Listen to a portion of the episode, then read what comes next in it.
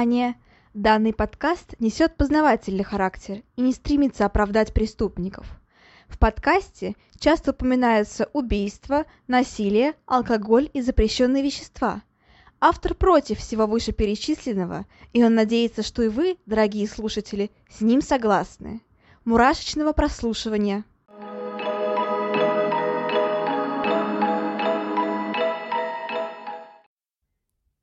Всем привет! С вами снова Ульяна, и вы слушаете новый выпуск подкаста «Обратная сторона жизни».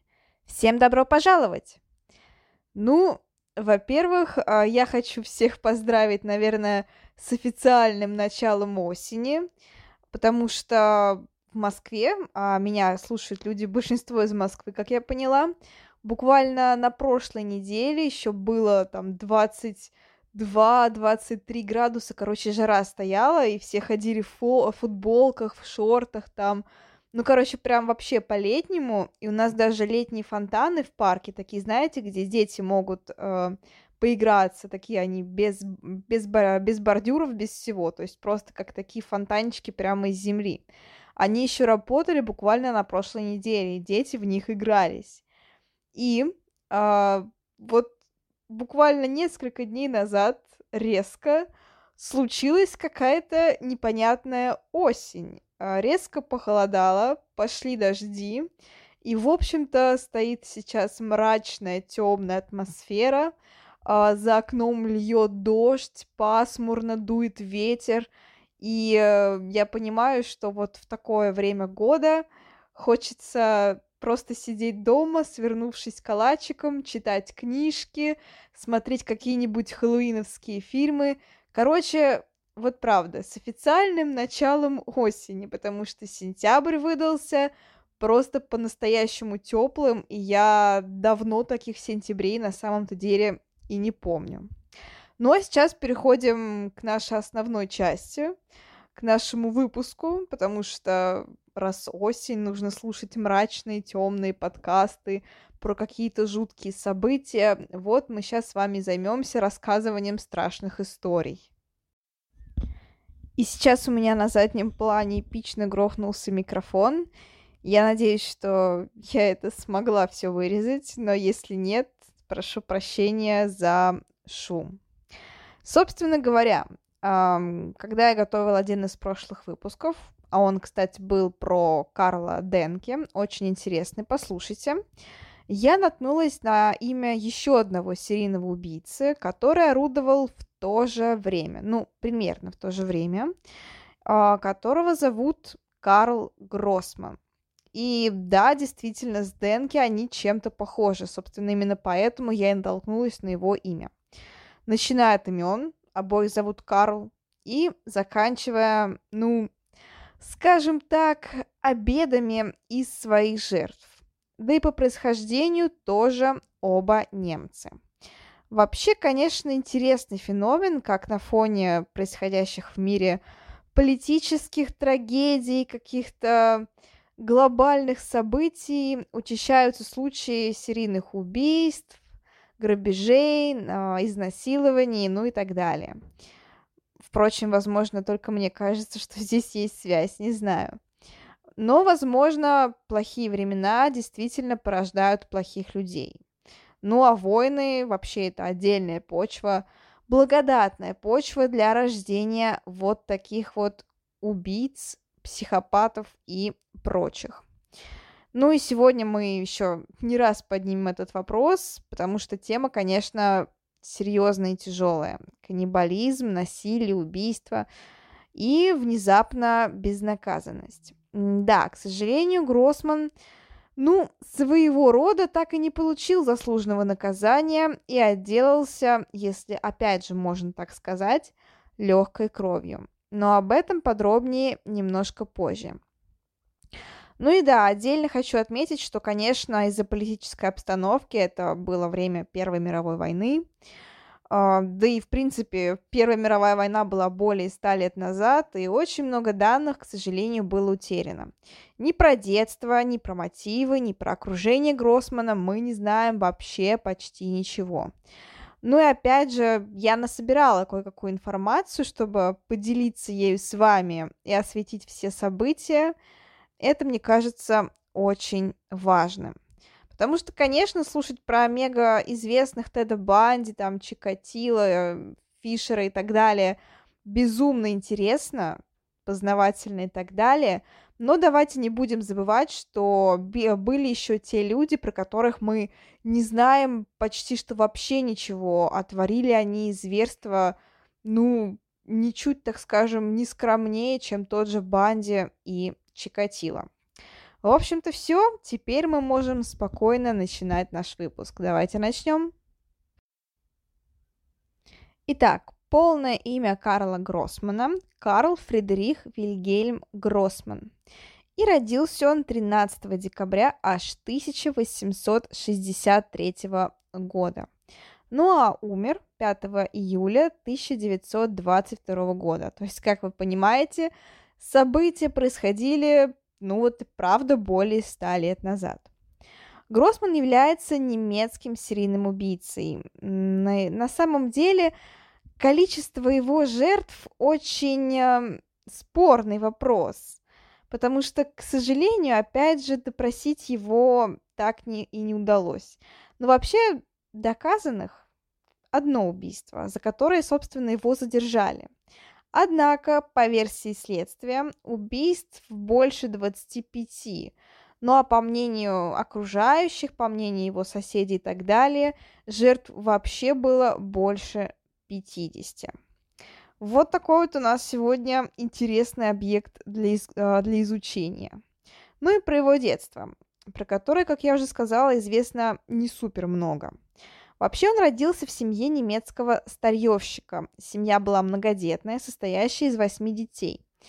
Про достаток говорить не приходится, потому что в то время жили достаточно тяжело, в принципе, все люди, ну, в большинстве своем, и Гроссманы не были исключением.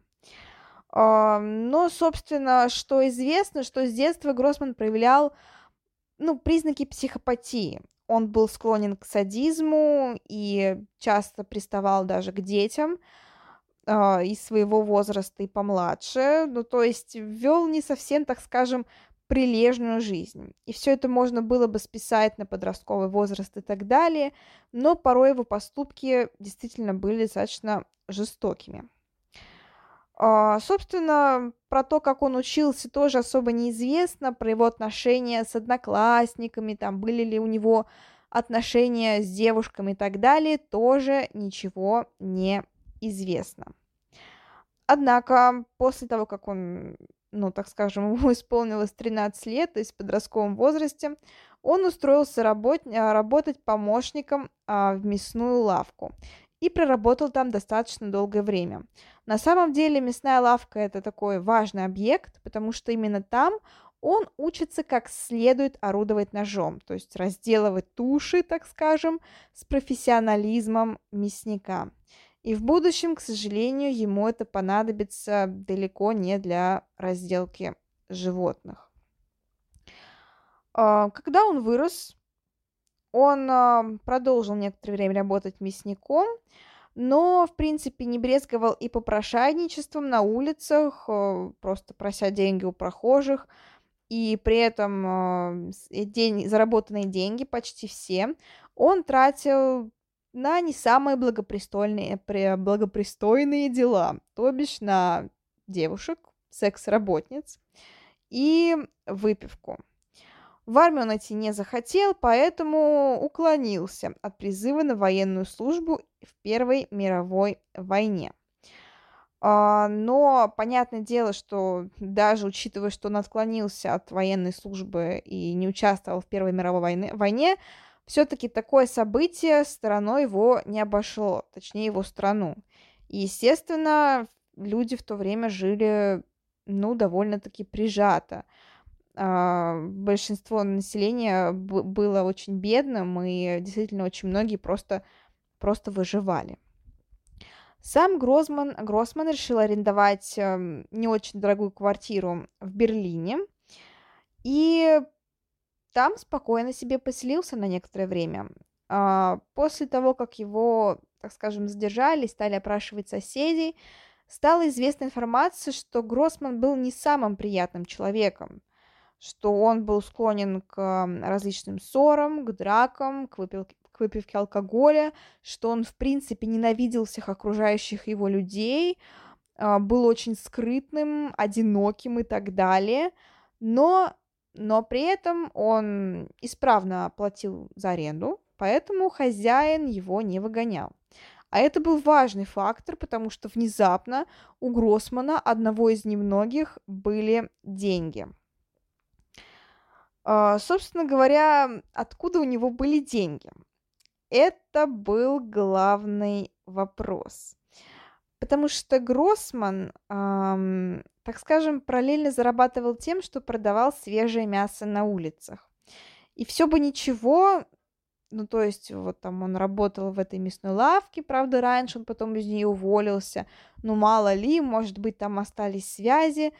Но мясо всегда подозрительно было свежее, и его всегда подозрительно было много.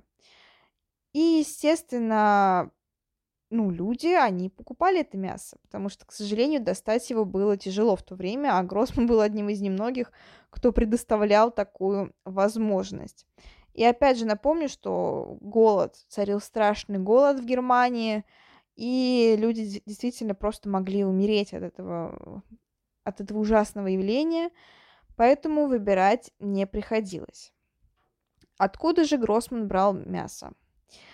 Это стало известно только после 21 августа 1921 года – когда в полицию поступили жалобы на ужасные крики из квартиры Карла. Полиция приехала достаточно быстро. Они ворвались в квартиру, но, к сожалению, быстро не быстро, но поздно. В доме они обнаружили свежий труп девушки. И, естественно, Гроссман был там же. Его тут же задержали и предъявили ему обвинение в убийстве. И впоследствии стали выясняться страшные подробности. Оказалось, что помимо того, что Гроссман торговал мясом просто вот э, на улице, он еще продавал его на, черный рын... на черном рынке. При этом в различных, так скажем, форм-факторах, начиная от фарша, заканчивая стейками.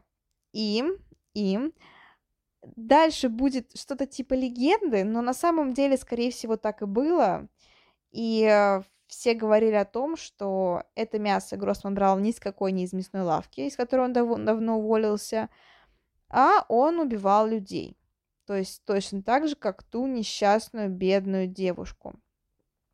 А при этом кости, все потроха, несъедобные части. Блин, может ли быть у человека несъедобная часть? Ладно, все потроха и все кости он выкидывал а, в реку. И да, скорее всего, это предположение верное, потому что, ну, иначе мясо взять просто негде. Животных Карл не держал, с мясной лавкой он все отношения порвал. И вот это самоубийство девушки, оно говорит именно о том, что, скорее всего, так все и было. И, к сожалению, это все, что нам известно, потому что позже Позже случилось так, что э, Гроссман повесился. Он э, совершил самоубийство, и никто не смог понять, сколько там было на самом деле жертв, сколько, какой вообще был мотив, э, как он это делал, что он делал, ничего. Но и опять же, сами жертвы тоже были неизвестны, потому что не было тогда еще тестов ДНК, не могли установить личности. И все, что мы знаем, это о найденном трупе девушки в его квартире и о том, что Гроссман торговал свежим мясом, когда это было практически невозможно, когда все закрывалось, все магазины закрывались, в лавках мясных не было мяса, когда в стране царил голод и разруха, Гроссман имел при себе деньги и торговал свежим мясом. Откуда его он брал? Ну, предположим, что все-таки, скорее всего, он действительно совершал убийства, в которых его обвиняют, и торговал мясом людей. Ну и, конечно, В какой-то степени, наверное, хорошо, что мы не знаем, сколько там было жертв, потому что, ну вот представьте, что вот это бы все обнародовали, и люди, которые покупали у Гроссмана мясо, вдруг осознали, что все это время они ели человечину. Не знаю, мне кажется, половина бы из них точно бы сошла с ума и больше, ну, не знаю, никогда к мясу не приближалась на пушечный выстрел. Ну, то есть это действительно такое... Могла бы быть очень шокирующая подробность. А, нам вот есть, опять же, только слухи о том, что э, Гроссман совершил как минимум 26 убийств. То есть по подсчетам, сколько в то время пропало без вести людей, э, какие там примерно были ну, общие черты и так далее. Э, известно, что вот им как минимум 26 убийств на его счету точно есть. А, также было установлено, что за неделю до вот этого убийства, до последнего убийства, в его квартире побывали как минимум еще трое девушек, которые также потом не вернулись домой. То есть вот буквально за одну неделю он убил как минимум четыре девушки. Но опять же, все вот эти вот женщины, с, которой, с которыми видели Гроссмана, прочее, прочее, прочее, все тоже намекает на то, что над ними он совершал расправы как минимум расправу, потому что, скорее всего, насилие там тоже было. Но опять повторюсь, о мотивах мы можем только предполагать. А, ну и да, конечно, их несколько, как это обычно бывает. Ни о какой невменяемости речи идти не может, потому что Гроссман, очевидно, действовал в абсолютно ясном сознании, потому что, опять же, по словам соседей, да, он был пьян, но он вполне осознанно водил девушек домой, он вел нормальную речь, и он, в принципе, ну, помимо того, что он просто был очень мразотным сам по себе человеком, ну, ничего такого в нем не выдавало какого-то сумасшедшего. То есть просто грубый одиночка, пьяница, который увлекается э, женщинами, так скажем, секс, секс-работницами, вот так вот скажем. А, поэтому никакой невменяемости речи быть не может. Второе, конечно, что отчасти его мотивы корыстны, заработать денег. Действительно, в то время, пока все жили в голоде, в бедности и так далее, у Гроссмана всегда была еда на столе, у Гроссмана всегда были деньги, и поня- по понятным причинам это доставляло ему удовольствие. Ну и, конечно, скорее всего, Гроссман был типичным психопатом, который просто любил садизм. И он решил, так сказать, совместить заработок и свое, в кавычках, увлечение. И опять очевидно, что поскольку в детстве у него было достаточно много приводов в полицию из-за зоосадизма, из-за попыток ну, приставания к другим детям, из-за многочисленных драк и так далее, очевидно, что психопатом он был еще с самого детства. И тут мы снова возвращаемся к вопросу о том, э, ну, что война и такой вот сложная вообще, в принципе, обстановка, она является благоприятной, долгожданной вот для таких людей типа Гроссмана, потому что когда в стране царит беспокойство, когда в стране царит беспорядок, когда люди находятся в отчаянии, э, вот таким вот мразям легче всего скрыть преступление. Ну, потому что никому не интересна смерть одного человека, как, как бы печально это ни звучало, когда рядом умирают миллионы. И тут одной жертвой больше, одной жертвой меньше. Ну, полиция явно не очень будет с этим разбираться. Это, к сожалению, конечно. И поэтому вот тут сложно сказать, э, психологическая ли это травма была от э, мировой войны или там еще что-то.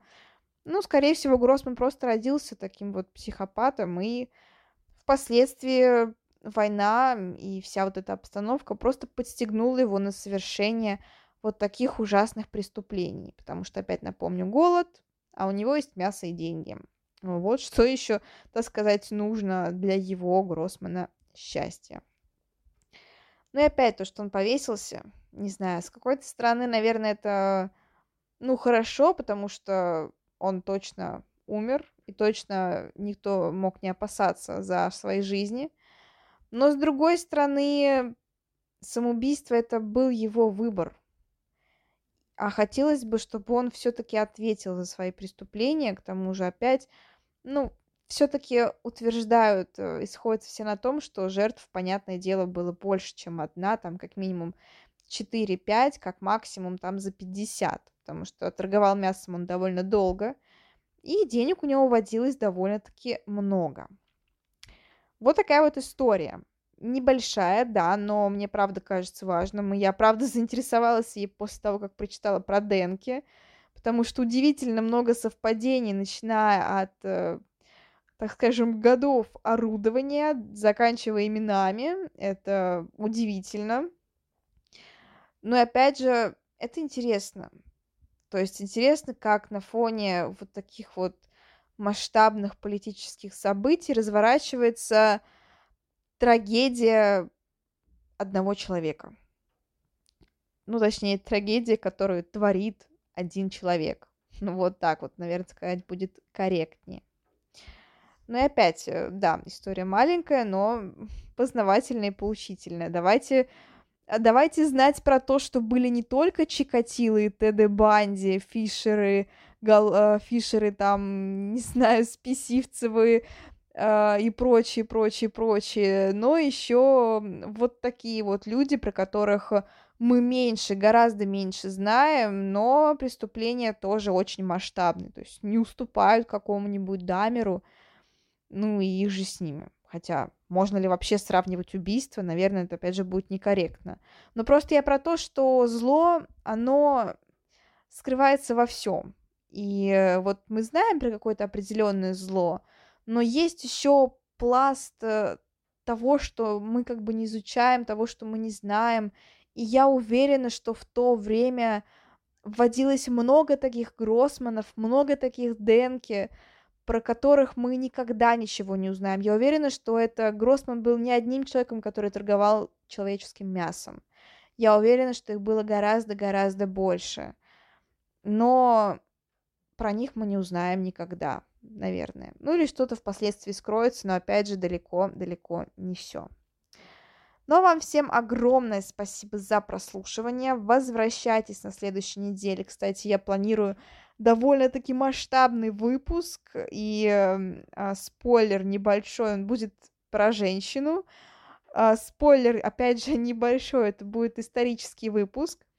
Я думаю, многие из вас уже, наверное, что-то там догадались. Ну, ладно, ладно, посмотрим, как вы про это догадались. В общем, будет интересно.